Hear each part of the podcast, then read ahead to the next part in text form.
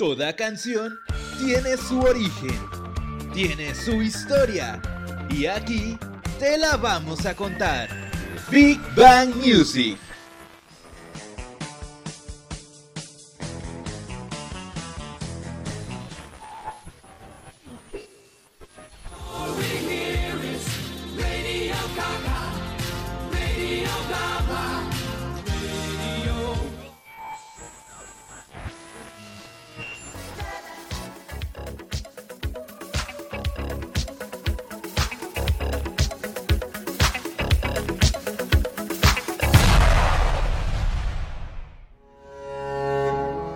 Actualmente el Joker o el Guasón como le decimos en América Latina es uno de los personajes más difíciles de interpretar en la industria del cine. Como ya vimos algunos de sus antecesores, algunos fueron espectaculares, otros no. Pero en este caso no hablaremos de los anteriores personajes del Guasón, o bien el Joker. En este caso hablaremos sobre el último, el que fue interpretado por Joaquin Phoenix.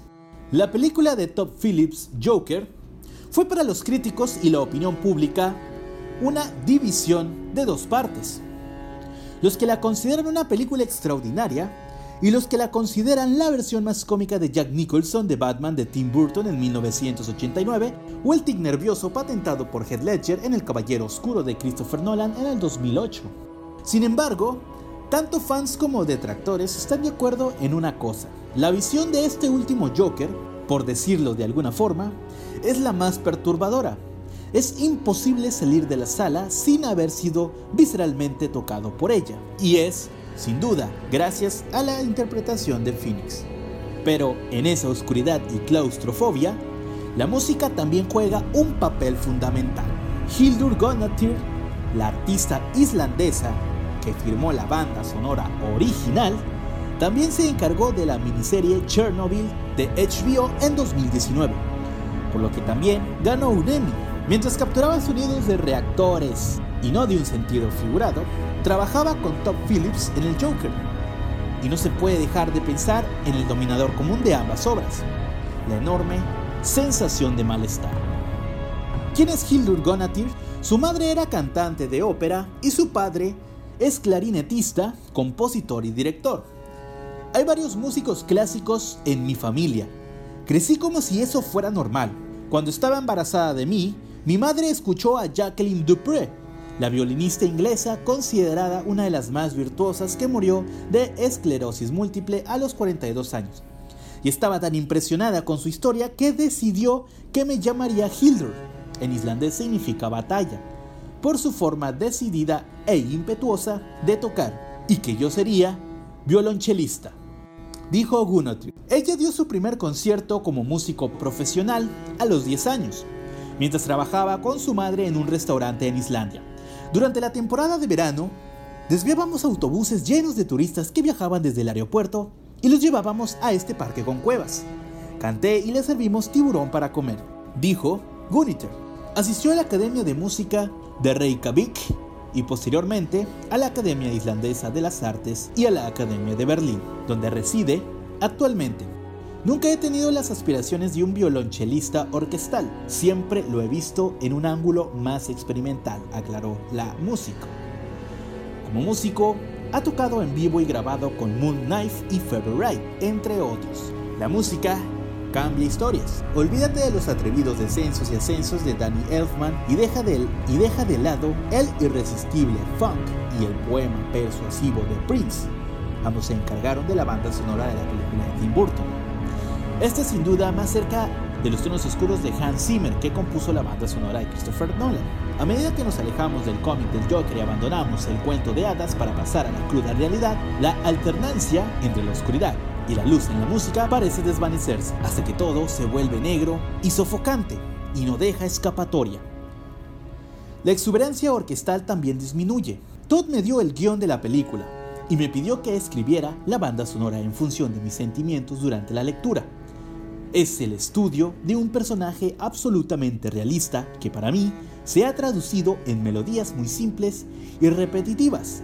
Así es como Arthur Fleck ve las cosas explicó Hildur. Siempre dentro de esta esencia traté de adaptar la orquestación a la evolución del Joker, no con acordes o música intrincada, sino con una estructura que estaba en sintonía con la depresión del protagonista, dijo la músico. La músico añadió, después de leer el guion, me senté con el violonchelo y empecé a tocar. Algo me golpeó inmediatamente en el pecho, algo muy fuerte. Fue precisamente la reacción física que tuve en ese mismo momento la que me hizo darme cuenta de que iba por el buen camino. Y la sensación de Hildur es la misma que como espectadores experimentamos nada más las primeras notas. Con las palabras de Hildur, después de leer el guion, me senté en el violonchelo y empecé a tocar.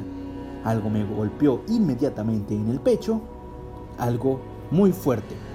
Fue precisamente la reacción física que tuve en ese mismo momento la que me hizo darme cuenta de que iba por el buen camino.